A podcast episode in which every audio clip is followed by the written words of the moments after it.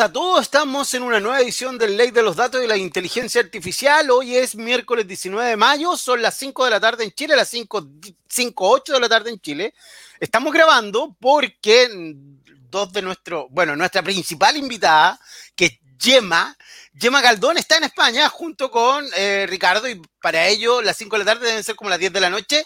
Y como siempre está Ricardo ASJ, eh, y hoy día nos acompaña especialmente Daniel Saror, porque como Chile cambió y definitivamente estamos en un miércoles histórico, hoy día nosotros partimos con eh, una eh, edición paritaria. Tenemos dos hombres y dos mujeres. ¿Cómo estás? Buenas tardes, Ricardo. Buenas noches. Eh, ¿Son las 10 de la noche ya? Son las 11 de la noche. Las 11, ah, es bastante tarde.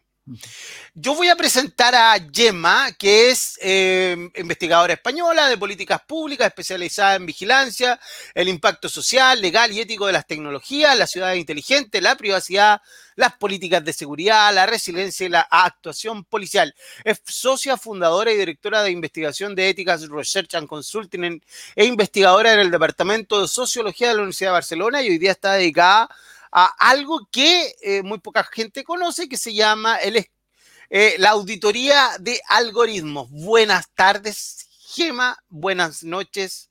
Eh, bienvenida a Ley de los Datos y la Inteligencia Artificial con nosotros. Buenas noches, un placer. Sí, gracias, Gema, por estar también tan tarde con nosotros en este programa aunque en España a las 11 de la noche no es tan tarde. Sobre todo en Barcelona, ¿no? Oye, déjame presentar a Daniel. Daniel Salor también es parte de Optia, es directora de Optia y abogada, especialista en datos personales y eh, una gran amiga mía porque junto con yo y Daniel y Daniel y yo hacemos el podcast Constitución Digital, también parte ahí de, de las cosas que hacemos con Optia y el periodista. Así que partamos, Ricardo, te dejo todo para ti para que hagas la introducción. Sí, gracias como eh, Gemma tiene unas pocas compañías que hacen auditoría algorítmica en el mundo, creo, y, casualmente la mayoría son de mujeres. Así que eso no sé si hay una razón especial para eso, yo creo que sí, pero sería una pregunta inicial. Me gustaría para un público, eh, digamos, eh, cualquiera, que nos contaras qué es lo que haces en, tu, en tu, empresa y cómo lo haces pues lo que hacemos precisamente es lo que comentas, ¿no? Auditar algoritmos, abrir estas cajas negras de la inteligencia artificial para ver cómo funcionan estos, estos cálculos matemáticos, a veces muy complejos, a veces bastante simples, que cada vez están tomando más decisiones sobre temas importantes de nuestra vida. Los, los algoritmos son los que deciden en, muchas, en muchos casos, pues si nos dan un crédito o una hipoteca en un banco, los algoritmos en algunos países están decidiendo a, quién se prioriza en la sala de urgencias de un hospital, a quién se le dan prestaciones sociales, tipo prestación de desempleo o cualquier tipo de asistencia pública. El año pasado en Gran Bretaña un algoritmo sustituyó las pruebas de acceso a la universidad. Como con la, la pandemia no se podían hacer esas pruebas de forma presencial, se decidió utilizar un algoritmo para decidir a quién entraba en la universidad. O sea, cada vez vemos más espacios donde un montón de decisiones que anteriormente se tomaban de forma humana, de forma mejor o peor, pero de forma humana, están siendo sustituidas por, por esos cálculos matemáticos, estas fórmulas matemáticas que nos prometen esa inteligencia artificial, mejorar los sesgos humanos y que nosotros en nuestra práctica lo que vemos es que, aunque la promesa de la inteligencia artificial está ahí, es verdad que la capacidad de procesamiento de volúmenes masivos de datos nos abre las puertas a un montón de nuevos servicios, nuevas prestaciones, nuevos insights, nuevas formas de entender procesos humanos ah, y, sociales y, económicos. Es verdad que de momento lo que tenemos es una inteligencia artificial de bastante mala calidad a nuestro alrededor. Al menos esto es lo que, lo que nosotros vemos. Con lo cual lo que hacemos es precisamente auditar esos algoritmos, ¿no? intentar ver cómo funcionan, intentar reparar todas esas dinámicas de ineficiencia, discriminación, malas decisiones que hemos identificado en esos, en esos sistemas. Al final, la diferencia entre la inteligencia artificial de mala calidad y la buena inteligencia artificial está a veces en, el esfuerzo que se pone en la comprensión del problema social que quieres resolver y en la multidisciplinariedad del equipo que desarrolla estos, esos, esos sistemas. Así que hacemos precisamente eso, incorporar equipos multidisciplinares, abrir esa caja negra y ver cómo funcionan esos algoritmos, sobre todo para proteger a colectivos vulnerables dentro de esos procesos tecnológicos. Gema, bueno, Gema, Gema, perdón, Gema. Gema, em, tú mencionas en tu, en tu presentación eh, la necesidad, ¿cierto?, de generar equipos multidisciplinarios que intervengan en estos procesos, porque en general hoy día un poco estamos todos siendo un poco mojados por esta ola de la tecnoutopía, ¿no? De que la tecnología lo soluciona todo. Em, pero pareciera que buena parte de los problemas justamente pasan porque las decisiones sobre la implementación tecnológica se toman eh, en un grupo muy poco diverso. Eh, a ti te toca, por lo que conversábamos antes de empezar el programa, como hacer clases en, en, posgrados. ¿Cuál es el perfil de tus estudiantes? ¿Qué, ¿Cuál es el mensaje ahí que tú transmites? Pues la verdad que depende, pero yo sobre todo formo a personal técnico.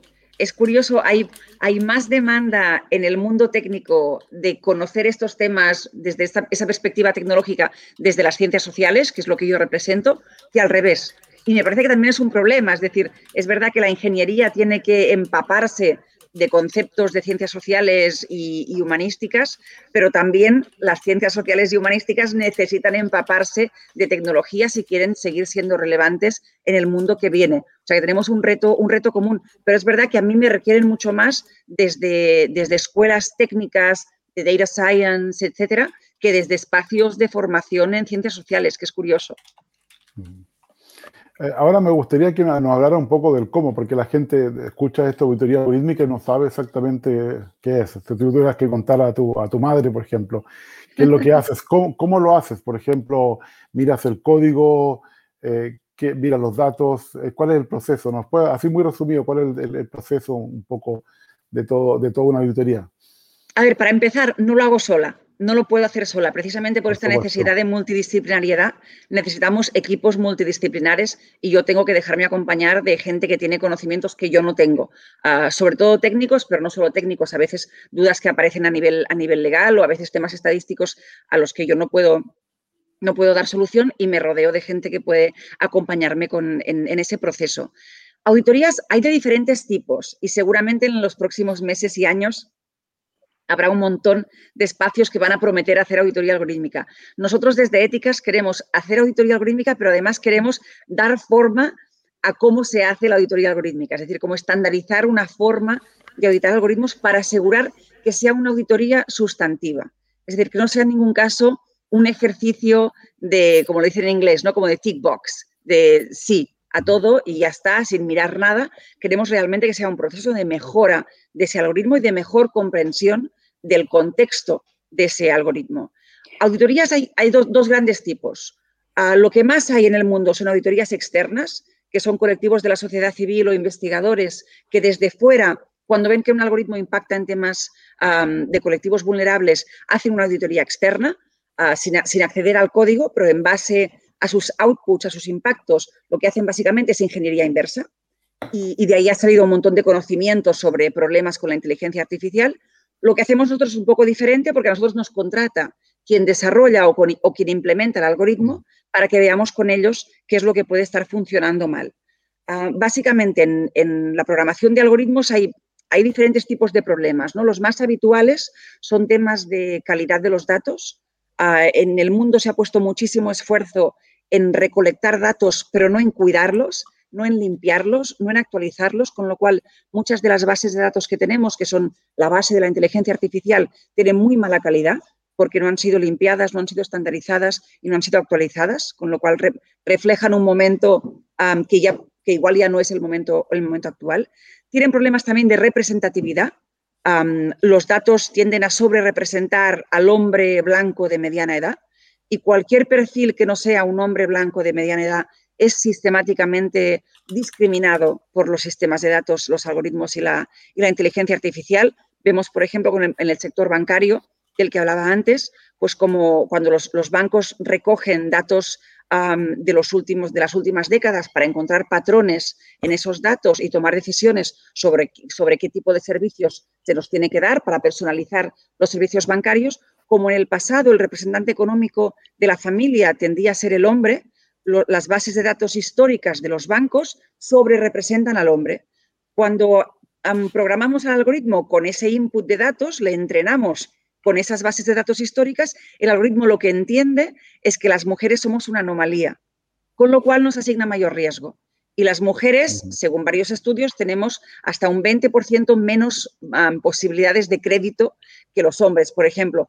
Y no por un tema de nuestro crédito personal, sino porque los datos históricos como sociedad, como la sociedad nos ha discriminado históricamente, los datos hablan de esa discriminación y los bancos, los algoritmos bancarios incorporan esa discriminación. Esos temas de representatividad en las bases de datos de entrada también los estudiamos y los corregimos. Eso se puede, se puede corregir dentro del mismo sistema, introduciendo datos sintéticos, por ejemplo, o enseñándole al algoritmo que aunque las mujeres seamos minoría, eso no tiene que traducirse en una asignación de mayor, de mayor riesgo.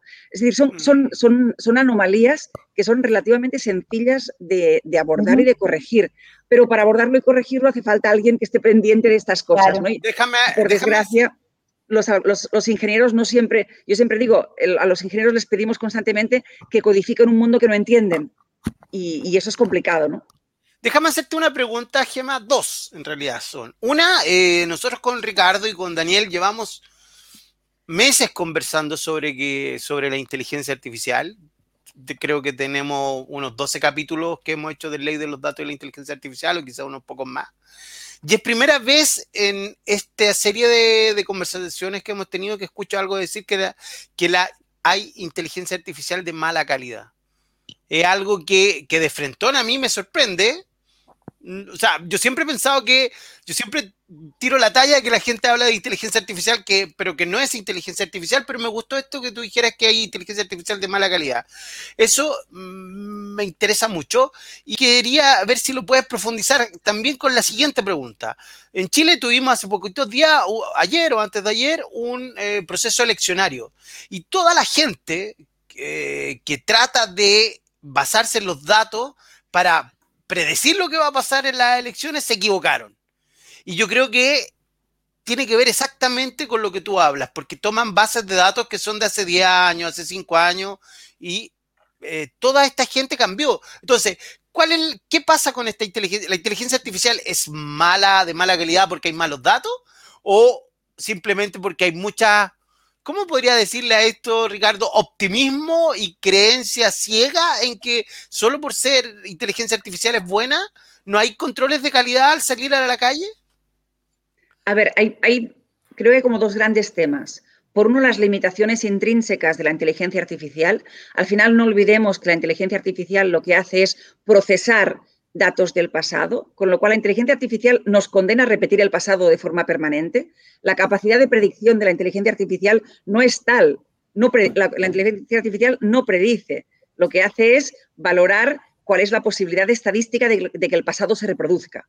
Con lo cual, si, todas las, decisiones sociales ah, o humanas las tomara una inteligencia artificial, no, progresaríamos nunca, porque lo que hace siempre es coger el pasado como base, como template del futuro, con lo cual hay una limitación intrínseca de la inteligencia artificial y yo sí creo que como sociedad tendemos a sobreestimar, a ser muy optimistas sobre las posibilidades de la, de la inteligencia artificial. Creo que la inteligencia artificial es muy válida, pero para casos de uso mucho menores de lo que nos pensamos. Ah, la inteligencia artificial funciona muy bien en ciertos casos, pero no funciona muy bien para, para, todo, para todo, todo lo que queramos solucionar y hay problemas sociales complicados que no vendrá ninguna fórmula matemática a solucionarlas. Me temo que nos toca como sociedad en diagnosticarlas bien y abordarlas con toda su, en toda su complejidad. Con lo cual, el, primer gran problema es, es esas limitaciones intrínsecas de la inteligencia artificial. Y el segundo gran problema es que hemos creado inteligencia artificial en un momento de un gran dominio del modelo Silicon Valley,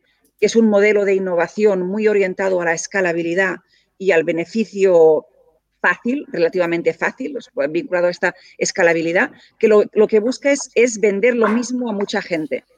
Y en los algoritmos lo que hemos aprendido es que precisamente el mejor algoritmo es el algoritmo que está customizado, es un algoritmo que está adaptado al contexto concreto. Al final solo podemos ver discriminaciones en su contexto. No es lo mismo las dinámicas de discriminación o, los colectivos vulnerables cuando habitamos en Estados Unidos que cuando habitamos en Chile o cuando habitamos en España o en Francia. Las dinámicas sociales que se, se reproducen en los datos son diferentes. Pero ese modelo de Silicon Valley de venderle el mismo algoritmo al final a un centro comercial y a un gobierno es lo que nos ha llevado a una inteligencia artificial de muy mala calidad, que es una inteligencia artificial que no está customizada, con lo cual acaba tomando malas decisiones porque no se ha metido el suficiente esfuerzo en, en, trabajar bien esa inteligencia artificial. Pero es que además muchas veces esa inteligencia artificial lo que hace es recoger dinámicas de discriminación del mundo real reproducirlas y amplificarlas. ¿no? Encontramos que mucha inteligencia artificial es agente de discriminación activa precisamente porque ninguno de, sus desarrolladores ha sido formado para identificar cuáles son estas dinámicas sociales nocivas que el algoritmo puede acabar incorporando. Con lo cual, son como dos grandes categorías de problemas. Gemma, yo quería preguntarte, bueno, recientemente la Unión Europea publicó un borrador de una propuesta de regulación de inteligencia artificial. Bueno, me interesa, por supuesto, escuchar qué opinas al respecto sobre la propuesta y si tú ves ahí espacio para, mm, para institucionalizar las auditorías, por ejemplo.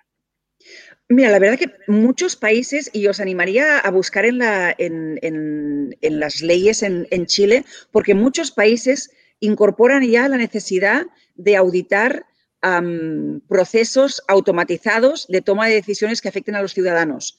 Ya en los años 80 muchos países incorporaron legislación que establecía que cuando el ciudadano es sometido a decisiones automatizadas, en ese momento no se habla de inteligencia artificial ni algoritmos, sino de decisiones automatizadas, estas debían ser auditadas, con lo cual muchos países tienen ya base legal que obliga a esa auditoría. En Europa, además, tenemos desde hace cinco años el Reglamento Europeo de Protección de Datos, que ya establece temas de explicabilidad de los algoritmos. Esa explicabilidad, al final, solo se puede aterrizar en base a una, auditoría. y la, nueva propuesta de, de ley de inteligencia artificial lo que hace es un poco clarificar las cosas un poco más, pero mantiene el mismo espíritu que el reglamento de protección de datos. Lo que hace es establecer de una forma muy clara cuáles son los sectores de inteligencia artificial de alto riesgo y establece que los sectores de inteligencia artificial de, alto riesgo tendrán que hacer estudios de impacto, garantizar que se han visto temas de representatividad, de calidad de los datos. O sea, básicamente lo que establece la, ley es que hay que auditar esos, esas inteligencias artificiales de alto riesgo, que, son todas las que se utilizan pues, en el sector público para tomar decisiones sobre acceso a servicios, en, justicia criminal, tenemos cada vez más algoritmos utilizados en el sector ah, penitenciario, por ejemplo, o en, tomas de decisiones sobre, sobre condenas, sobre tiempo a pasar en cárcel o sobre el, el monto de las, de las fianzas, las inteligencias artificiales utilizadas en el ámbito del trabajo, cada vez mayores, en el ámbito de la salud, en el ámbito educativo. En todos estos ámbitos cuando se desarrollen inteligencias artificiales, Europa lo que plantea es que hay que hacer una auditoría, hay que, hay que garantizar que se, que se pasen unos, unos procesos de, garantía de que estos elementos de calidad, representatividad, buena selección de los, de los indicadores, pero si hay algún tipo de error en la selección de las bases de datos, todo este proceso de, necesario para diseñar bien un algoritmo tiene que demostrarse que se ha hecho y que se ha hecho de una forma comprobable, fehaciente y documentada. Ricardo, eh, cuéntanos cuál es tu visión de esta, de esta frase. A mí me, deja sorprendido lo de la inteligencia artificial de mala calidad. Tú estás ahí y los conoces a los que hacen inteligencia artificial. ¿Qué pasaría si hoy llego y le digo a, nuestro amigo ingeniero que, que Gema Galdón dice que la gran cantidad de inteligencia artificial que tenemos de mala calidad? Ya, lo que pasa es que yo tengo un sesgo porque aquí invitamos solamente a gente que cree que hay inteligencia artificial de mala calidad. No invitamos a los que, a los que no, no piensan. yo creo que se, se, focaliza mucho en el éxito y poco en, en, los errores. Es decir, eh, incluso podría haber un, un, un, modelo que tenga una, eh, lo que se llama una predicción, una actitud del 95%, que el 95% sea muy bueno, pero ¿qué pasa si el 5% restante una persona muere? Y ese es el problema. Yo creo que el problema es que no se, no se toma en cuenta el, el, el costo de los errores y en cambio se está tomando en cuenta el valor del éxito. Y eso pasa mucho en, en, el mundo comercial también, de que lo que importa es la ganancia y, las pérdidas ya se ven después, cuando, cuando hay algún problema. Y ese es el problema de que la ética siempre va detrás de la tecnología, porque cuando ocurre un problema como cuando Uber atropelló a una, a una mujer que cruzó eh, no en un lugar donde realmente se cruzaba, entonces por supuesto no habían datos suficientes para, por ejemplo, de para que el coche reaccionara bien. El auto en Chile, el coche en España, eh, eh, las cosas pasan, ese tipo de cosas. Y, yo creo que me gustaría agregar un tercer caso ya ocurriendo para las autoridades, que son que ya hay muchos casos donde personas demandan a compañías y entonces expertos pueden ver el código, como el caso de Deliveroo en Italia, el caso de Uber en, en, Holanda, que no sé si Uber va a entregar el código o no, pero ya se lo pidieron. Eso va a ser interesante saber si Uber va a entregar el modelo que usó para, para decir que ciertos conductores estaban haciendo trampa en su plataforma. Es decir, vamos a ver un tercer caso que va a ser un, un, perito, el típico perito de, de, un, de, un, juicio, donde esa persona va a tener que hacer una auditoría a, a sistemas de artificial que ya se hizo en Italia, por ejemplo, y que se va a empezar a hacer en muchos más lugares cuando hayan más demandas. Por tanto, tal como la, tecnología está avanzando en forma exponencial, este, este número de demandas va a avanzar en forma exponencial porque la mala calidad también va a crecer en forma exponencial. Así que esto lo veo como que va a ser un, problema. Va a ser muy bueno Bueno, estamos, Ricardo, estamos con un problema con tu, con tu señal. Ricardo, estamos con un problema con tu señal. Te recomiendo que eh, saques la cámara y quédate solo con el audio. Te una, una, cuestión que a mí siempre me ha llamado la atención es que hay, hay, muchos desarrolladores que dicen que eh, sus eh, sistemas de inteligencia artificial no tienen impacto en las personas porque son, se aplican, digamos, a ciertas áreas de la industria donde no hay una relación directa con los seres humanos. Pero al automatizar operaciones, sí está produciendo un efecto eventualmente en la mano de obra que se necesita para la ejecución de determinadas tareas. Yo me preguntaba si em, en la metodología em, que tú usas, eh, me perdí, ¿no? Ahí estoy, sí, en la metodología que tú usas, es que me fui a negro junto con Ricardo. en la metodología que tú usas, ¿hay algún criterio o, en general algún aspecto, ¿cierto?, que evalúe este impacto eh, en, ese tipo de desarrollos algorítmicos? Sí, a ver, nosotros en principio, y, tampoco es una norma de oro porque hay excepciones, en principio auditamos algoritmos que procesan ah, información personal, datos personales. Es como gran norma. Es verdad que hay algoritmos que no procesan necesariamente información personal, que también pueden tener efectos, impactos sobre sociedad. Pero así como gran norma para identificar cuándo un algoritmo tiene impacto social es cuando un algoritmo está procesando datos de personas y toma decisiones que afectan directamente a personas. Es verdad que muchos algoritmos, mucha inteligencia artificial es se está desarrollando en el ámbito de la logística, con lo cual es menos, es, menos, es menos relevante. Pero también es verdad que, por ejemplo, vemos inteligencia artificial en el ámbito de la logística para asignar, por ejemplo, dónde hay que construir hospitales y ahí ya no es, igual no es un tema que impacte sobre personas, sobre una persona concreta, pero sí que es verdad que un, algoritmo mal diseñado que asigna dónde tienen que construirse hospitales, pues puede tener impactos en términos de redistribución y acceso a la salud muy importantes. Con lo cual, por eso digo que la norma de los datos personales es una, es una norma que no siempre cumplimos, porque hay inteligencias artificiales que acaban impactando sobre sociedades, aunque a priori no lo pareciera. Con lo cual, al final, cualquier algoritmo que nos llegue es, es como susceptible de ser, de ser auditado para ver si hay algún tema de riesgo que podamos identificar. ¿Y tú cómo ves, ¿cómo ves en, América, Latina? ¿Tú ves que estamos usando mucha inteligencia artificial? Nos estamos volviendo como, el, sobre todo el, Estado, el sector público, ¿se está volviendo un consumidor de, este tipo de tecnología? Yo creo que en todo el mundo. Y en, ese, a ese nivel, América Latina está muy al nivel del resto, del resto de los países con los, que, con los que trabajamos. También es verdad que inteligencia artificial hay mucho menos de lo, que nos parece. Ah, en muchos casos hablamos de Big Data o de digitalización y eso, inteligencia artificial es cuando incorpora aprendizaje automático. Si no hay aprendizaje automático, no es inteligencia artificial, así como en sentido de definición estricta. Y es verdad que hay, no hay muchos casos de uso en los que se pueda utilizar esa inteligencia artificial. Big Data se utiliza mucho y también tiene problemas, ah, tiene potencialidades, pero también tiene problemas que hay que, hay que abordar. Pero a nivel de, inteligencia artificial, contando que no es un sector ah, que esté aún normalizado en toda la administración pública, porque no olvidemos que incorporar inteligencia artificial supone un proceso de transformación digital. O sea, no es sencillo, no es solo el coste del algoritmo, sino el coste del cambio organizativo que implica incorporar decisiones automatizadas dentro de cualquier servicio, con lo cual es un cambio lento y costoso. Y lo que vemos es que muchas veces se habla de digitalización o de usos de Big Data cuando en realidad se dice inteligencia artificial, pero lo que hay detrás no es tan complejo como puede ser un sistema de aprendizaje automático.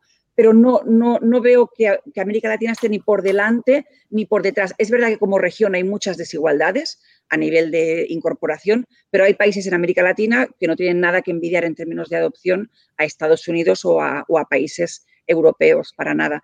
Lo que sí hay en América Latina, y bueno, y es curioso y es compartido en todo el mundo, es que hay actores que quieren hacerlo bien, y quieren construir confianza en base a, una, a un trato responsable de los datos y a, la utilización, por ejemplo, de la auditoría algorítmica, y lo que nos piden es cumplir la legislación europea como una forma de demostrar ese compromiso con hacer las cosas lo mejor posible. ¿no? En países donde no hay una legislación propia robusta, lo que se dice es, bueno, pues el, estándar de oro, ¿no? el golden standard, será esa legislación europea que es la más estricta del mundo, con lo cual queremos que nos ayudéis a cumplir con la ley, con la ley europea. Y eso es interesante que en el resto del mundo haya voluntad de ir más allá de su propia legislación, ¿no? Al final son, son organizaciones, países, gobiernos y también empresa privada que quiere ir más allá de su deber ah, concreto y demostrar que tiene un compromiso real con, con la responsabilidad en los procesos de inteligencia artificial. Eh, déjame, Daniel, déjame, Daniel complementar una, eh, algo, una pregunta de Daniel. ¿Has hecho algo en Chile, Gemma? Que yo creo que escuché que habías hecho algo en Chile en algún momento y quería preguntarte sobre exactamente qué, auditoría habías hecho en Chile. Sí, sí, en Chile auditamos ah, el año pasado el algoritmo de alerta infancia que es un algoritmo que utiliza el gobierno para asignar riesgo a los menores que pueden necesitar de una atención ah, social precisamente por estar en situación de riesgo. Y supongo que la autoría es privada, ¿no? La verdad que no sé si el gobierno la ha hecho, la ha hecho pública. Lo mejor sería hablar, hablar con ellos. Pero sí es verdad que el gobierno de, Chile le encargó el desarrollo a un equipo muy bueno, a uno de los mejores equipos en desarrollo de algoritmos con conciencia de su impacto social, con lo cual nos encontramos con, un, con una base con un algoritmo bastante bien trabajado, con un equipo muy dispuesto a aprender y a, colaborar. Y sí es verdad que identificamos ah, algunos temas a monitorizar y algunas variables que se podían mejorar, pero, pero es de las experiencias más más como gratificantes que hemos tenido de, trabajo en auditoría algorítmica por la voluntad del equipo local de incorporar esas, esos aprendizajes y de, de mejorar el, sistema. me alegro escuchar eso.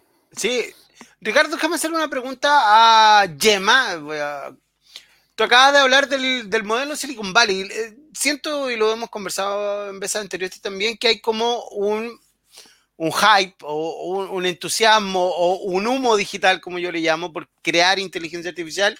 Y cualquier empresita o startup dice, hacemos inteligencia artificial o usamos inteligencia artificial. En el caso de Chile hay una empresa que hace comida que, dice que usa inteligencia artificial para hacer no comida, y como que hoy día ponerle el, el rótulo de IA te, te garantiza ser unicornio vendible a 100 millones de dólares y, ser como parte de, estas famosas empresas que se venden de mucha, mucha plata. Eso también es parte del modelo Silicon Valley. ¿Cuánto de eso hay en, que la, en, implementar inteligencia artificial Mahoma nomás, de, de mala calidad?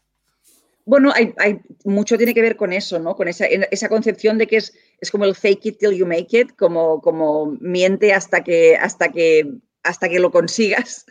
Ah, y es un poco ese, ese, modelo de prometer cosas que no puedes hacer, de no tener en cuenta el, el, el proceso de, o el principio de precaución en tus desarrollos y esa, esa concentración en, en el marketing antes que en la, que en la calidad de los productos que desarrollas, ¿no? Esa idea de Silicon Valley de move fast and break things, muévete rápido y rompe cosas, lo que hemos visto en, Europa y en muchos otros sitios es que lo que rompes a veces son derechos fundamentales, con lo cual pues igual ese moverte rápido no está tan justificado.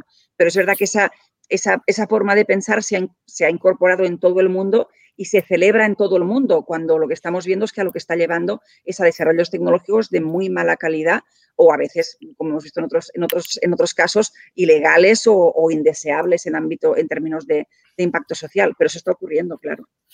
Gemma, yo tuve la oportunidad de escuchar tu intervención hace unas semanas atrás en la Red Iberoamericana de Protección de Datos. A los que no pudieron escuchar eso, eh, se enfrentaron dos posiciones, dos visiones de mundo. Una que decía que había que dejar que la innovación y la economía avanzara, eh, que el mundo la necesitaba más que nunca ahora a propósito de esta pandemia, ¿no?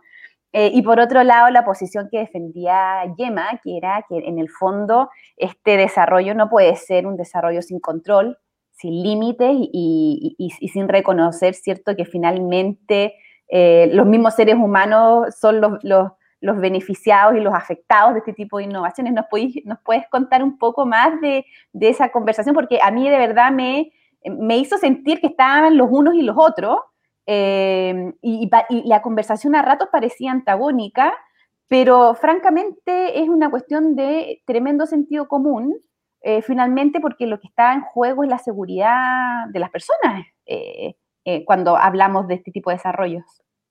Antes de que ya me conteste, me gustaría comentar que está muy bonito el gato natural que tienes. sí, perdón. No, me pasé el día fuera de casa y está como. Es muy, es muy pequeñito y necesita ahí. Sí, la, gente famosa tiene que, tiene que tener algo por ahí cerca, por detrás. Móchalo, móchalo. Saludos, Chile. Tiene dos meses solo pero, pero sí, es, es, un, es un gran debate. Yo, a, la gente que dice que, que, no podemos limitar la innovación con regulación o con esa insistencia en el principio de precaución, yo les diría si se comprarían un coche sin, sin cinturón de seguridad o, o, sin limitador de velocidad, ¿no? Y todo el mundo dice mm. no. y me parece que es como muy, un muy buen, muy buen ejemplo. Como sociedad siempre estamos domesticando a la tecnología. Siempre encontramos un punto medio entre la capacidad de innovación y su impacto social. en los supermercados ah, uno no puede vender lo que quiera. Hay unos procesos de control para asegurar que a las personas no nos venden productos que nos pueden causar daño. En las farmacias lo mismo, ¿no? Todo lo que llega al consumidor pasa por unos procesos de, control, de, oversight, de verificación de que hay unos procesos de seguridad, de, salubridad, de lo que sea. O sea, toda la innovación está constantemente domesticada por ese entorno social y siempre está, está puesta en, en relación a ese impacto social que pueda tener. Yo no sé cuándo creamos esa idea de que las nuevas tecnologías merecen no estar sujetas a esta regulación o a este control al que sometemos a cualquier tipo de innovación, ¿no? Porque mm. Mm, un gran ejemplo, ¿no? Para vender un juguete uno tiene que demostrar que el plástico que utiliza es un plástico homologado, que el tamaño de las piezas del juguete están en relación con los tamaños permitidos para la edad a la que quiere vender ese, ese juguete. un montón de controles para algo tan, tan tonto como un juguete, ¿no? O tan, tan, tan banal como un juguete. Y en cambio, para hacer una aplicación diseñada, una aplicación de móvil diseñada para menores, que esté hecha para generar adicción, no hay ningún tipo de control. O sea, hemos creado como un mundo paralelo de irresponsabilidad, en el sentido de no pedir responsabilidad a los desarrolladores tecnológicos, mm. que me parece totalmente anómalo ah, y, además, y además muy poco sano en términos, en términos sociales. Yo no creo que haya una, una como una confrontación entre innovación y, privacidad o, seguridad o, regulación. Yo creo que van siempre de la, de la mano y han ido siempre de la mano de una forma muy sana. Y creo que tenemos el deber de cuando innovamos ser capaces también de regular para que esa innovación cumpla esos principios de, responsabilidad. Con lo cual no entiendo muy bien dónde está, dónde está el debate, ¿no? O sea, eso, si ellos, si estas personas que defienden la innovación sin regulación no se van a comprar un coche sin cinturón de seguridad ni sin control de velocidad, ¿por qué, por qué piden que la población se nos someta a productos que no han sido testeados? Quizá ahí, Ricardo. Ah, dale, Ricardo. Por no, no yo, yo, creo que eso es una falacia, tal como se habla entre privacidad y salud, o, innovación y tecnología, yo creo que es una falacia. Yo creo que se pueden hacer las dos cosas bien. Exacto. Tal como, porque el otro ejemplo también muy importante son los medicamentos. Eh, tal como tú tienes que medicamentos tienen que ser cierto control, yo creo que tenemos que tener como tal, como dice, eh, aparece en la película esta prejuicio cifrado, coded bias, uh, O'Neill dice que hay que tener una FDA o como una FDA que, que controla los medicamentos de Estados Unidos, también para el software. Y yo creo mm. que si, hay, si el software puede dañar a una persona, eh, tal como un juguete puede dañar a un niño, ¿por qué no tiene que tener ninguna regulación? Sí, yo creo que hay que hacerlo y es, es, una falacia que yo creo que es para... Es porque tienen, yo creo que hay dos razones para eso, porque por supuesto va a salir más caro, y segundo, eh, va, a salir más lento, lo que tú dices, muévete rápido y, y, quiebra las cosas. Bueno, si tienes que ir más lento, tienes que ir éticamente, te va a tardar más tiempo. Y, tercero, también puede ser que haya un poco de miedo, porque muchas veces mm. hay una pregunta muy buena que el otro día escuché en un panel, es hay que hacerle a cada emprendedor, es, ¿usarías tú tu producto? y, hay que ver qué, qué responde. Entonces, si, si, si, responde que, que, que, no, bueno, a ver, veamos por qué no. Si responde que sí, y si responde que sí, hay que preguntarle sí porque sabes que, que tú eres un hombre blanco y te favorece. Entonces, eh, hay, hay, esas preguntas de fondo que, que, uno tiene que hacer y yo creo que hay que tener más regulación, sobre todo si pueden dañar personas. Ahora, si me permite agregar algo ahí, Ricardo, y que tiene que ver un poco con lo que yo hago siempre, que tiene que ver con la historia de esto. Eh, históricamente nosotros tenemos algunos ejemplos como eh, Steve Jobs, como Bill Gates, voy a poner esos dos nomás, para que, que, son los más grandes, pero hay una cierta, hay una cantidad de otros tipos que se hicieron millonarios en este, en este camino. También está eh, Sergey y, Larry de, de Google, Jeff Bezos, más. Bueno, también Jeff Bezos, que está aquí, hay un mito de que partieron en una en el garage sin importarle nada, pero bueno, es que en esa época, en los años 70 o en el principio de los 90, realmente no importaba nada porque nadie sabía nada.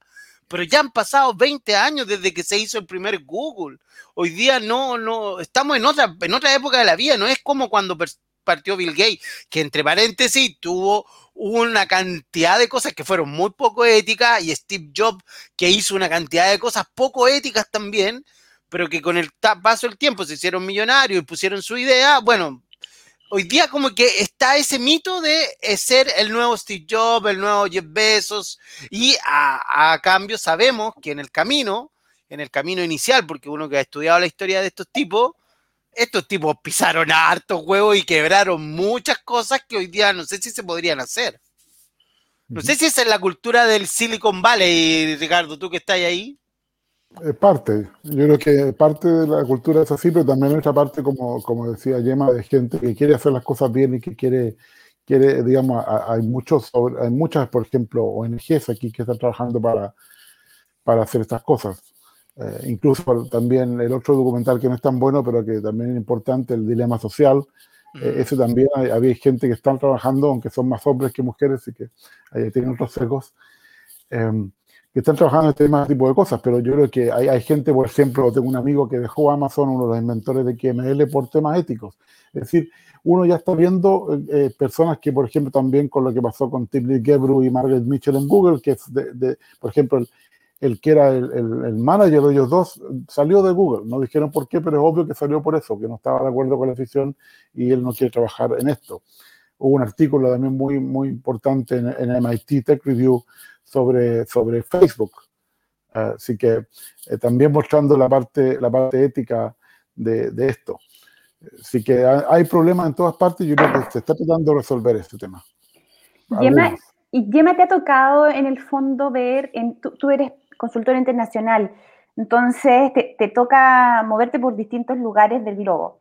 Em, ¿Te toca ver estas diferencias eh, culturales en el abordaje de las auditorías algorítmicas?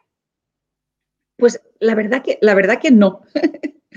es decir, yo veo diferencias culturales en los, en los problemas que quieren resolver los algoritmos y que tenemos que incorporar en las auditorías, pero es verdad que al final quien está auditando algoritmos ahora mismo son pioneros y son pioneros y se, parecen mucho. Sea, son, aunque sean del mundo privado, del mundo público, en general cuando nos encarga una, auditoría es porque alguien dentro de la organización es muy consciente de los riesgos de esos sistemas y ha decidido curarse en salud, dejarse ayudar, incorporar el trabajo que podemos hacer nosotros. Con lo cual, el tipo de personas con las que trabajamos son muy parecidas en ese sentido, ¿no? Es gente muy concienciada con, bastante responsabilidad dentro de organizaciones relativamente ah, importantes a nivel de gobierno o empresa privada y que comparten una, un compromiso con el impacto social de, lo que ellos fomentan, ¿no? Con lo cual, ahí no hay, no hay tanta diferencia cultural, pero yo creo que eso, que aún trabajamos muy con, con pioneros, con esos visionarios, gente que ha visto que una forma de conseguir ventaja competitiva, que una forma de minimizar riesgos y evitar problemas a largo plazo es poner ese, como ese remedio, poner la venda antes de la herida, ¿no? Ese remedio temprano que es auditar el algoritmo e identificar los problemas antes de que se conviertan, de que se conviertan en, problemas para poder, para poder abordarlos precisamente. Con lo cual, ah, para bien o para mal, nuestro, nuestro cliente tipo es, es, gente muy parecida que comparte ese, ese compromiso con el impacto ético y positivo en términos sociales de, de los procesos de datos y de la inteligencia artificial siguiendo, eh, Daniel, déjame, para seguir la pregunta de, de, Daniel, ¿cuál, Daniel? Daniel. Eh, sí, Daniel. Eh, ¿cuántas, eh, por el otro lado también, cuántas compañías como la tuya conoces? O sea, yo conozco pocas, pero tal vez tú conoces más porque te mueves en este mundo. ¿Cuántas hay eh, en Estados Unidos? Supongo que hay más que en el resto del mundo, pero ¿tú cuántas dirías que son en este momento? mira, empresas especializadas en auditoría algorítmica, yo solo conozco dos, Éticas y Orca en, Nueva York. Orca la lleva la conozco que, es, una, es una referente en este, en este campo. Son una organización muy, ah, muy pequeña, más pequeña que, Éticas incluso. y, pero es verdad que están, están apareciendo muchas organizaciones que prometen hacer inteligencia artificial y responsable y auditoría algorítmica como un servicio más. Y un poco nuestro, nuestra lucha actual nosotros somos una, somos una empresa, pero también somos fundación, tenemos una, vocación muy de impacto social, no queremos vender auditoría, sino que queremos cambiar el mundo, queremos cambiar la forma como hacemos tecnología, queremos introducir inteligencia artificial de buena calidad, queremos acabar con la inteligencia artificial perezosa, ah, que no quiere ver los problemas eh, complejos de, resolver.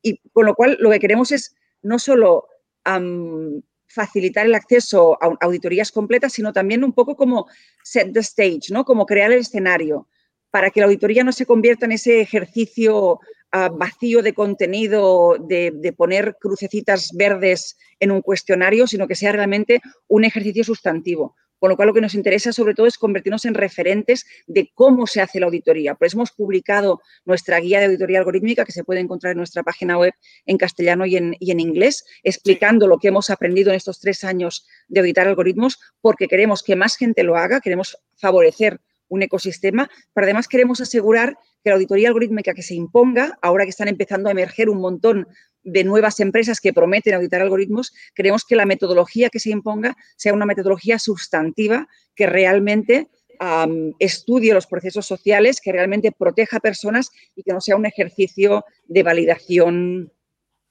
sin ningún tipo de, contenido ni de análisis ah, sustantivo de, procesos, con el cual estamos un poco intentando dar forma a este nuevo espacio que va a explotar. O sea, cada vez vemos más iniciativas y empresas que prometen hacer, hacer eso. Incluso hay una empresa que por la página web no, aparece muy claro, pero una de las cosas que hace son auditorías algorítmicas, que es Arthur AI, en, Nueva York también, que acaba de sacar una ronda de 15 millones de dólares en, una, una, ronda de, de, financiación, con lo cual empieza a haber mucho interés en este ámbito, pero queremos asegurar sobre todo que no se instaura un modelo de auditoría algorítmica algorítmico, es decir, un, modelo automatizado mm, de auditar algoritmos, porque eso es un modelo así lo que haría es decir que un algoritmo machista, como el que os comentaba de los bancos, es un algoritmo perfecto, porque reproduce fielmente las condiciones de la, realidad. Que es que es verdad. es decir, a, menos que ese algoritmo lo hagan mujeres asiáticas eh, compadre armenio, armenio, no sé. Bueno, no, pero, pero, si, pero si los datos de entrada están sesgados, como lo están para cualquier grupo que no sean los hombres blancos de mediana edad, pues al final, aunque tengas un equipo muy, muy diverso, si tus datos de entrada están sesgados y nadie tiene la tarea de, solucionar ese problema, de compensar esa descompensación, mm. al final tu algoritmo va a reproducir esos, esas, ah, esas dinámicas discriminatorias, con lo cual queremos asegurar que no se impone una definición de auditoría algorítmica que es, que es un proceso puramente técnico, fácil de escalar, y ahí seguramente es donde está el beneficio para estas startups que pueden querer meterse en ese espacio. Queremos sobre todo sentar las bases de lo que constituye una auditoría algorítmica que merezca llamarse auditoría algorítmica. Si no, ahora, me dejas, Daniel, para terminar este tema, eh, eh, muy interesante. Eh, ¿No ves tú las grandes compañías auditoras en este campo? O sea, ¿qué están haciendo? Eh, y ahí me preocupa cómo lo hagan. ¿Qué piensas tú sobre eso? Porque, porque ahí hay otros intereses, además. Aparte, de, aparte de, por ejemplo, lo que tú quieres cambiar el mundo, que nosotros también queremos hacerlo vía Optia. Claro, porque si... las grandes consultoras ahí? Claro, ah, porque imagínate que Pricewaterhouse hace consultoría algorítmica de una empresa que si sale mal su consultoría, sus puntos en el, en el Dow Jones bajan 20% de las acciones. Yo quiero, yo, quiero estaba pensando la misma pregunta que te hizo Ricardo. Mira cómo estamos de alineados. Yo estaba pensando, justo estaba pensando en el libro de la Kate O'Neill, donde ella cuenta eh, justamente cómo, está, cómo actúan estas auditoras. Sí, pero eh, tenemos noticias de intentos en las Big Four por, ofrecer auditoría algorítmica, pero es verdad que no hay modelo de negocio escalable. Es decir, la auditoría algorítmica tiene que ser un proceso de, expertos altamente cualificados, es decir, es, muy difícil ahora mismo automatizar la, detección de bias, de, discriminación no se puede automatizar porque es, tremendamente contextual ah, y requiere de un trabajo humano con los equipos y con los, y con los sistemas de, datos. Además, las empresas no tienen nada estandarizado ni documentado, con lo cual muchas veces la tarea que nos toca hacer es de detectives antes de poder empezar a auditar y eso ningún sistema automático lo va, lo va a poder hacer mm, de forma, de forma autónoma. Con lo cual, no hay modelo de negocio que pueda ser interesante para esas empresas. Sabemos que es un tema que han intentado, de momento no han conseguido ofrecer este tipo de, servicios. También sabemos mm. que no han cerrado la puerta a ofrecerlos en el futuro, pero básicamente el modelo de las Big Four es ofrecer servicios muy estandarizables con personal muy poco cualificado, ¿no? Es decir, la persona senior interviene muy poco en los contratos y se gana dinero porque se, implica a, personas de menor cualificación en la organización. la auditoría cobrar mucho y gastar poco. Claro, pero, además implica que las personas que se impliquen sean personas pues, de, entry level, ¿no? personas que muy recientes en la organización con costes más bajos. La auditoría algorítmica requiere de personal muy altamente cualificado, con una experiencia muy determinada, muy difícil de encontrar en el, mercado, los perfiles sociotécnicos de personas de ciencias sociales capaces de trabajar con tecnología y estadística y las, personas, las personas de matemáticas o ingeniería capaces de entender conceptos sociológicos no abundan por desgracia, de momento, con lo cual es un servicio que sigue siendo bastante caro en términos de organización. No tienes que tener un personal altamente cualificado para desarrollar estos, ah, estos sistemas, con lo cual yo creo que es difícil que esas grandes consultoras acaben ofreciendo lo que ofrecemos nosotros. Pero en cualquier caso, la batalla ahora mismo es asegurar que la metodología que se impone, la metodología que reconoce mm, tanto las empresas como las instituciones, es una metodología sustantiva que valora el algoritmo desde el momento de la conceptualización, que valora temas de calidad de los datos, de robustez de los datos, pero también de representatividad, también de sesgos en la selección, también de calidad de los indicadores y que va hasta el final, hasta valorar cómo se introduce una decisión o una recomendación algorítmica en un contexto organizativo. Si la auditoría no es end-to-end, si no va del principio al final, no será capaz de identificar la, multitud de, de momentos de riesgo en términos de incorporar ineficiencias o discriminaciones que hemos identificado que ocurren de forma habitual en la inteligencia artificial. Déjenme eh, poner una, un temita eh, que nos quedan pocos minutos. Dos cosas. Eh, Ricardo, Daniel y Gema, ¿podríamos aquí llegar a un consenso de lo que es inteligencia artificial? Porque realmente siempre es un tema y yo he propuesto varias veces mm. que que en Chile podríamos poner un logo de este algoritmo, esto se basa en IA, pero que debería cumplir ciertos parámetros para ser IA, inteligencia artificial. Y lo segundo, o lo primero que me gustaría que partiéramos con esta pregunta, Ricardo, y que tiene que ver con los sesgos. ¿Ustedes creen que las personas saben lo que es un sesgo? ¿Ustedes creen que hay un, hay un, un, conocimiento exacto de yo poderle preguntar, mamá, mamá, mi mamá tiene 70 años, mamá, ¿usted sabe lo que es un sesgo? ¿Sabe cuándo está siendo discriminada? La gente puede llegar a ese conocimiento, lo sabemos porque nosotros lo sabemos, pero nosotros no somos representativos del mundo que del mundo digamos real. Gema, la gente sabe cuándo está siendo discriminada, sabe lo que es un sesgo. La, la, primera pregunta de inteligencia artificial para mí es relativamente sencillo. Es inteligencia artificial cuando tiene aprendizaje automático, cuando hay machine learning. Si no hay machine learning es big data, que es otra cosa.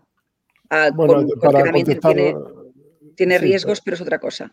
Sí, ahora, esa es una, eh, es una eh, respuesta, una visión muy pragmática, porque por supuesto la inteligencia artificial no es solamente aprendizaje automático, hay sistemas deductivos, hay sistemas que usan base de datos, conocimiento, o sea, hay sistemas más sofisticados que se ven poco, que también son inteligencia artificial.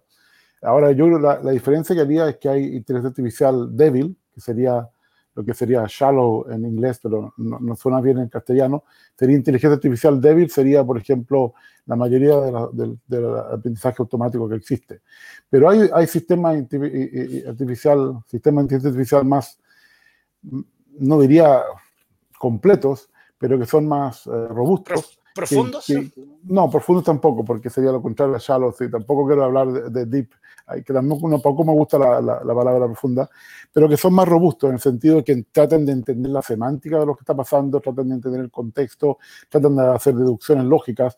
Por ejemplo, hay sistemas muy buenos que hacen demostraciones de teoremas matemáticos, por ejemplo, que son que realmente hay que aplicar lógica muy, muy complicada para llegar a demostrar que algo es cierto y que han demostrado cosas que, por ejemplo, que ninguna persona pudo demostrar. Y, un, y un, computador o un ordenador para llamar lo consiguió demostrar. Entonces, eh, es claro, pero para la mayoría de la gente yo creo que es una buena definición decir que si no hay aprendizaje de máquina no hay, eh, no hay inteligencia artificial. Vamos a la parte la social. Segunda pregunta. ¿Qué más? La gente, no, no, no, la gente sabe lo que es un sesgo, nosotros lo sabemos. ¿Sabemos cuándo estamos siendo discriminados? Yo creo que es por eso que tu pregunta es un poco capciosa, porque yo creo que la gente no sabe lo que es sesgo, pero sí sabe cuándo está siendo discriminada. Totalmente. Además, yo, yo, diría, preguntarse si la gente sabe lo que es un sesgo o lo ha experimentado es una pregunta muy típica de... es, es, un indicador de privilegio preguntarte si la gente lo sabe. Yo creo que por, desgracia la gente sufre el sesgo de forma, de forma constante. La mayoría de la población no entra dentro de, dentro de los patrones de lo que se considera aceptable en nuestra sociedad, que es este hombre blanco de mediana edad con un estatus eh, socioeconómico medio, medio alto cualquiera que no entre en esta definición por temas de edad, de, discapacidad ah, de cualquier tipo, por temas geográficos, por temas de capacidad económica, por temas de oportunidades educativas. Ah, por desgracia, la, la mayor parte de la humanidad ha tenido que experimentar, ha experimentado ser discriminado no, no, no, tenemos, no tiene, no tenemos el privilegio de, preguntarnos como, como, un ejercicio teórico qué, qué, será la discriminación y qué será el sesgo. Por desgracia lo vivimos de forma, de forma muy cotidiana, con lo cual yo creo, como decía Ricardo, la gente igual no sabe lo que es un sesgo, pero sabe perfectamente cuando está siendo discriminada. Ricardo, ¿estás? Sí, estoy, no, estamos de acuerdo, así que... Daniel, ¿algo sobre los sesgos, señorita abogada? No, simplemente me, como ya estamos sobre la hora, me, gustaría saber eh, cómo llegaste a estos temas, Gemma, porque tú eres socióloga, ¿no? Eh, y los sociólogos tienen, tienen una técnica para interpretar la sociedad y eso me parece a mí bien fascinante. Eh, tienen además distintas teorías que explican los cambios contemporáneos, pero, pero todo indica que ya nosotros transitamos de una época contemporánea a algo distinto. ¿Qué te pasó ahí que, que, de repente te inclinaste a estos temas? ¿Cómo, cómo fue este camino? Es un tránsito muy rápido. Fue, pero pero fue, fue muy serendipity, fue muy, muy azaroso. Ah, en realidad yo empecé mi tesis sobre temas de espacio público. El espacio público, cuando yo hacía mi tesis, estaba empezando a estar ah, habitado, ocupado por ah, soluciones tecnológicas, desde cámaras hasta sensores. Y al principio la tecnología era una parte más de mi análisis de la calidad del espacio público y de las posibilidades sociológicas y de uso del espacio público. Y y por diferentes circunstancias, por apoyos que recibí, por, por mentorías que tuve en ese momento, por personas que, me apoyaron en mi proceso de investigación, conferencias a las que me invitaron, financiación que recibí, la tecnología cada vez empezó a, cobrar más, más importancia. Coincidió con un momento de una, eclosión de una generación a mi alrededor de jóvenes investigadores en Europa que estábamos estudiando temas sociotécnicos que recibimos pues, apoyo económico y, también de, mentoría, acompañamiento por parte de, muchas personas más senior que nosotros que se ofrecieron muy generosamente a apoyarnos, ayudarnos, abrirnos puertas y de repente la tecnología, que era un elemento más, se convirtió en el foco central de mi, de mi tesis doctoral y, aprendí a ver la sociedad a través de la tecnología y me pareció fascinante. Y además me pareció que estudiar la sociedad a través de la tecnología, un poco viendo la tecnología como la vería un arqueólogo, ¿no? Es decir, si yo, recuperara una pieza de tecnología de un yacimiento arqueológico, ¿qué, sociedad imaginaría? ¿Qué sociedad vería, capturaría? Y al final nuestra tecnología habla mucho de nuestra sociedad. Y ese, intentar ver un artefacto tecnológico ah, despojado de contexto e intentar derivar contexto de ese, de ese artefacto me abrió las posibilidades de análisis de una forma brutal, me destrozó todas mis referencias sociológicas de cómo se hace investigación y le vi un poder, un, poder de análisis ah, de la sociedad brutal. Y me, dio mucha pena que a mi alrededor mis compañeros de ciencias sociales, políticas, yo inicialmente mi primera carrera fue la, historia, no, no les interesara más desafiar sus propias concepciones, sus propias metodologías para incorporar el artefacto tecnológico como un actor más y como un actor que nos da una riqueza de análisis brutal. Y ahí me, fasciné por, por cómo esos artefactos tecnológicos capturaban lo que somos y, reproducían lo que somos, ¿no? Es como tiene una, capacidad de capturar procesos sociales y además de reproducirlos de formas diferentes que me pareció fascinante desde una perspectiva de análisis. Y la auditoría algorítmica al final no es más que hacer eso, ¿no? Es ver cómo un, artefacto tecnológico, como un algoritmo, como una, una fórmula matemática ha capturado un montón de dinámicas sociales, de formas de conceptualizar ah, problemas, de formas de medir cosas tan abstractas como desempeño, éxito, etcétera. Y me parece que es un espacio de investigación sociológica brutal e increíble y ojalá más sociólogos entendieran que este es un espacio terriblemente, en el buen sentido, ah, maravillosamente fructífero para trabajar. Ricardo. te quería preguntar, una sola pregunta, ¿cuál te quería preguntar? ¿Tú crees que los sociólogos no han, no han aprovechado estas tecnologías de, por ejemplo, análisis masivo de comportamiento para entender mejor la sociedad? ¿Crees que falta mucho más de eso? Yo creo que, la, mira, de, las ciencias sociales igual la sociología es la que mejor preparada está porque tiene una base estadística que es muy útil en este espacio. Pero es verdad que yo no veo en, los, en, las carreras de grado en sociología ah, que se den muchas herramientas para ir. Yo creo que la sociología se sigue enseñando hoy como hace 30 años y eso me parece una, una pérdida de, oportunidades de, aprender de estos nuevos espacios de, captura de dinámicas sociales que me, que me parece una, una, pena y creo además que hay una responsabilidad en las universidades de enseñar las cosas que pueden ser útiles en el mundo actual, ¿no? Y creo que esos perfiles sociotécnicos es lo que requiere el mercado, la sociedad ah, y la tecnología. Y, me gustaría verlos promovidos no solo a nivel de posgrado y de especialización, sino también a nivel, a nivel de grado. Y creo que nos están aprovechando las posibilidades en sociología o en historia o en, o en archivística o en arqueología. O en periodismo o en periodismo o en ciencia política. Los, que yo veo, los que yo veo que están haciendo eso en parte son los físicos, sobre todo los que trabajan en sistemas complejos, redes complejas, que están haciendo muchos análisis sociológicos masivos, tratando de entender, por ejemplo, cómo se difunde la información, etcétera. veo, veo los físicos haciendo mucha sociología cuando a veces deberían haber más sociólogos haciendo este análisis masivo de datos. Y es, curioso porque yo tiene, tiene, una razón de ser. La física tiene un gran momento de debate ético alrededor de la bomba atómica, del debate sobre la ética de la bomba atómica, y ahí la física desarrolla toda una capacidad de entender el contexto social y los impactos de sus desarrollos muy importante. Yo creo que precisamente la capacidad que tiene hoy la física se explica por cosas que ocurrieron hace más de 60, de 60 años. Igual a la ingeniería también le falta una bomba atómica, igual a la sociología y a las ciencias sociales les falta una bomba atómica, esperemos que no, ah, pero igual tendrá que pasar algo así para que empiecen a pensar cuáles son las consecuencias de lo, que, de lo que desarrollamos y de lo que hacemos. Pero de momento me temo que no se han dado por enterados.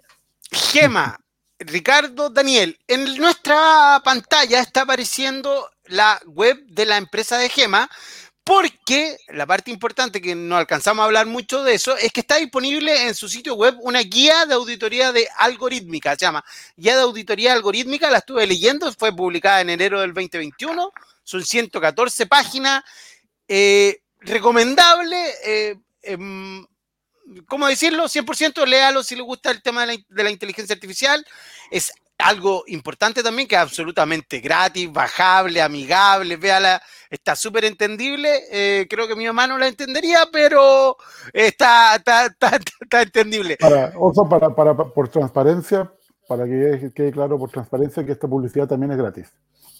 Todo, no, claro. en este programa estamos trabajando. Eh, por amor al arte. Por amor al arte. Ah, por cierto, nos quedan dos minutos, Gema, en corto. ¿Es muy caro hacer una auditoría de un algoritmo?